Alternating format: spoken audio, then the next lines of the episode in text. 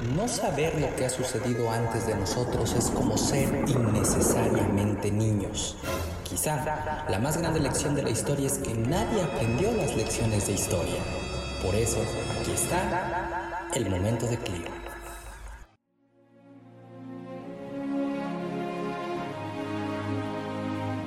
Ya sea por motivos económicos, políticos o por afán de conquista, por intereses particulares de algunos que logran hacer creer que son intereses colectivos. El caso es que a lo largo de la historia, las guerras han estallado por diferentes razones y en muchas ocasiones por simples nimiedades, ya fuese por el motivo de la disputa o por el objeto de la misma. Estos son algunos de los conflictos bélicos más absurdos, empezando la Guerra del Cerro.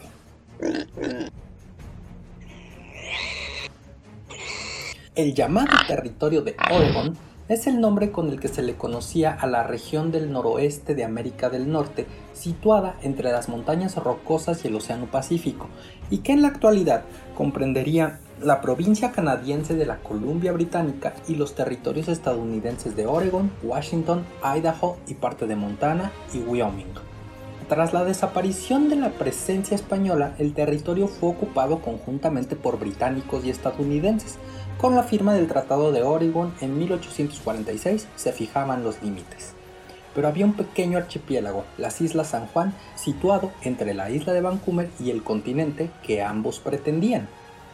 En la isla convivían los colonos estadounidenses con sus pequeñas explotaciones agrícolas y la compañía británica Bay Hudson, con grandes explotaciones ganaderas, ovinas y porcinas. Lamentablemente, un pequeño altercado prendió la mecha. El 15 de junio de 1859, un cerdo, propiedad de la Bay Hudson, se metió en el terreno de un agricultor estadounidense e hizo de las suyas.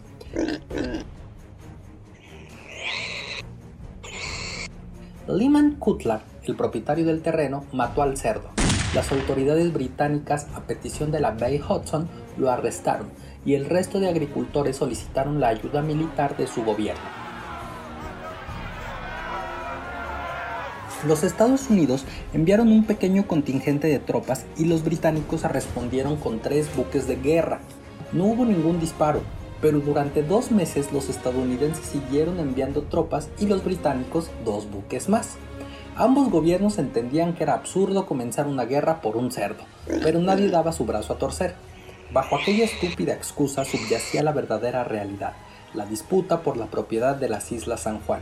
El comienzo de la Guerra de Secesión Americana dejó aparcado el conflicto que no se arreglaría hasta 12 años más tarde, cuando ambos países decidieron someter el arbitraje de un tercero, el Kaiser Guillermo I de Alemania, que declaró las Islas San Juan propiedad de los Estados Unidos.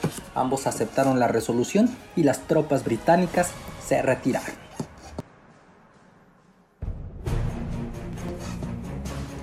El segundo conflicto es la Guerra de la Sandía, el Tratado Malarino-Bitlack, firmado el 12 de diciembre de 1846 entre los Estados Unidos y la República de Nueva Granada, actuales Colombia y Panamá, fue un convenio de reciprocidad comercial entre ambos países.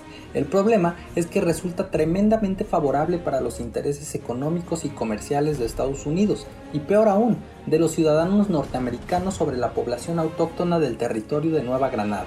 Además, muchos hicieron uso de esa superioridad adquirida legalmente y protagonizaron actos de abusos, violencia e irresponsabilidad que agudizó el recelo y resentimiento entre la población local.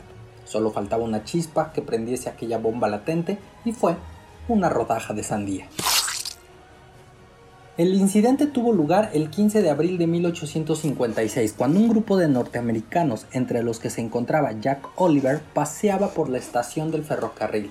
Después de pasar varias horas de copas, el tal Jack cogió una rodaja de sandía de un puesto ambulante. Cuando el propietario, José Manuel Luna, le indicó que el precio eran 5 centavos, Jack se dio la vuelta y se marchó. El vendedor volvió a requerirle el pago y Jack siguió sin hacer caso. José Manuel sacó un cuchillo y lo amenazó, pero Jack, altanero y ufano, desenfundó su arma de fuego y le apuntó.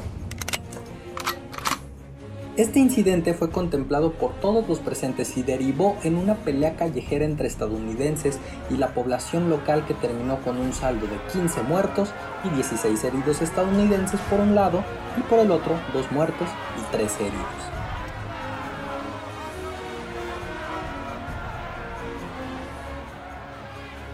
Aquel conflicto acarreó consecuencias internacionales. Los estadounidenses acusaban a las autoridades locales de no mantener el orden y las autoridades locales acusaban a la pandilla de Jack de provocar el incidente. El gobierno de Estados Unidos, ante el informe del comisionado estadounidense Amos Corwin, que aconsejaba la inmediata ocupación del Istmo, envió un contingente de 160 soldados que tomaron la estación del ferrocarril. Tras tres días de ocupación, los soldados se retiraron sin disparar un solo tiro cuando las autoridades locales accedieron a negociar. El 10 de septiembre de 1857 se firmaba el Tratado Eran Cass, mediante el cual la República de Nueva Granada aceptaba su culpabilidad y además se fijaba una indemnización en favor de los estadounidenses de 412.394 dólares en oro por daños y perjuicios. En ocasiones, como dije al principio, lo absurdo del conflicto no es el motivo de la disputa, sino el objeto de la disputa, como un peñasco o una isla que existió durante apenas cinco meses.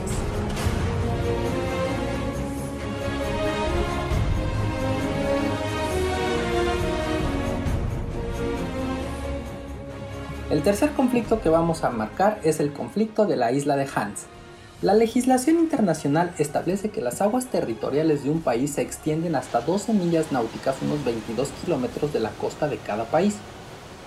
En el caso de los estrechos, como es el caso del estrecho de Gibraltar, al estar las costas de uno y otro país tan cerca, el límite de las aguas territoriales establece en el punto medio entre ambas costas.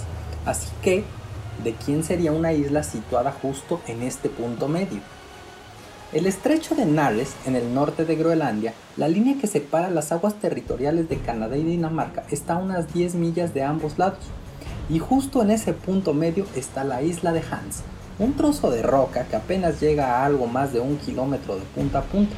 Las poblaciones más cercanas son la base Alert de las fuerzas canadienses, que es el lugar habitado situado más al norte del planeta, y los pueblos de Sioropaluk y Kanak en Groenlandia, Dinamarca, todos ellos a más de 200 kilómetros de la isla de Hans. En los años 30, la Liga de las Naciones, predecesora de las Naciones Unidas, estableció que la isla Hans pertenecía a los daneses, pero los canadienses alegan que al desaparecer esta institución, la decisión queda invalidada y de momento las Naciones Unidas no han querido comprometerse. Durante los años 70, ambos gobiernos pactaron una lista de 127 puntos geográficos que delimitaban la frontera marítima entre los dos países en el estrecho de Henares, pero entre los puntos 122 y 123 no dibujaron ninguna línea y por tanto no delimitaron la frontera. Era la isla de Hans. Pero no pienses que la cosa queda ahí. La tensión entre ambos países es muy fuerte y hasta podríamos hablar de uno de los puntos calientes de la geopolítica mundial, evidentemente en modo irónico. En esa muestra de violencia descontrolada, cada año se repite un enfrentamiento entre las Fuerzas Armadas canadienses y danesas. Cada mes de agosto, el ejército canadiense lleva a cabo unas maniobras militares en la zona de la isla de Ellesmere. Cuando pasan cerca de la isla de Hans, desembarcan unos cuantos soldados, retiran la bandera danesa e izan la canadiense y junto al mástil dejan una botella de whisky canadiense con el mensaje Bienvenidos a Canadá. El ejército danés no se queda atrás en el uso desproporcionado de la fuerza y cada primavera envían un destacamento a la isla de Hans que se encarga de descolgar la bandera de Canadá, colocar la danesa, se beben el whisky y depositan una botella de schnapps con un cartel que dice estás en territorio de Dinamarca.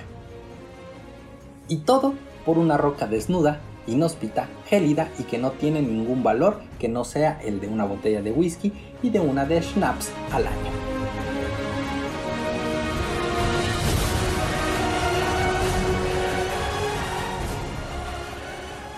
El tercer punto es el territorio que apenas existió cinco meses. Estoy hablando de la isla de Graham, la isla Julia o la isla Ferdinandea, dependiendo de en qué país de los que se disputan su soberanía la nombre.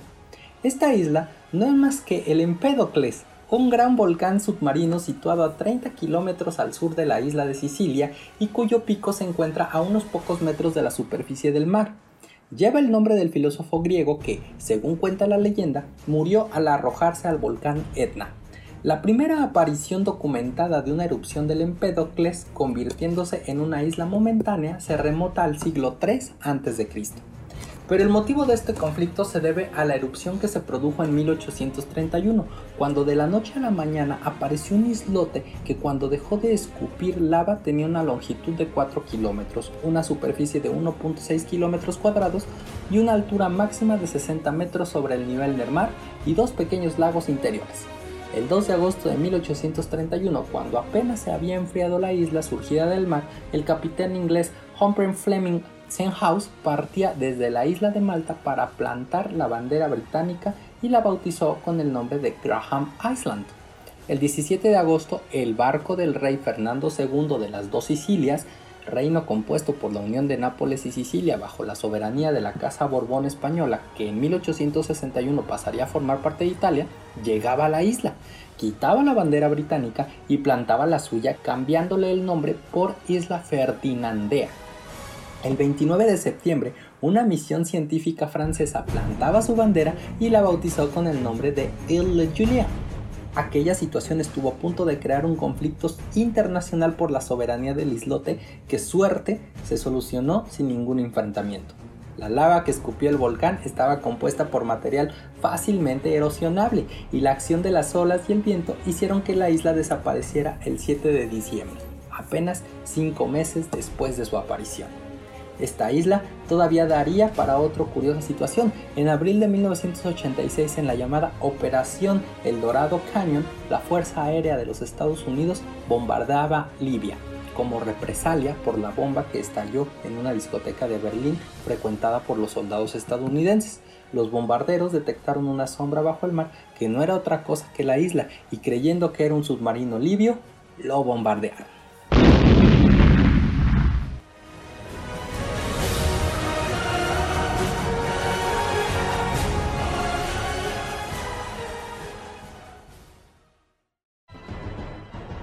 Esto fue El Momento de Clio, escrito y narrado por Rey Barça.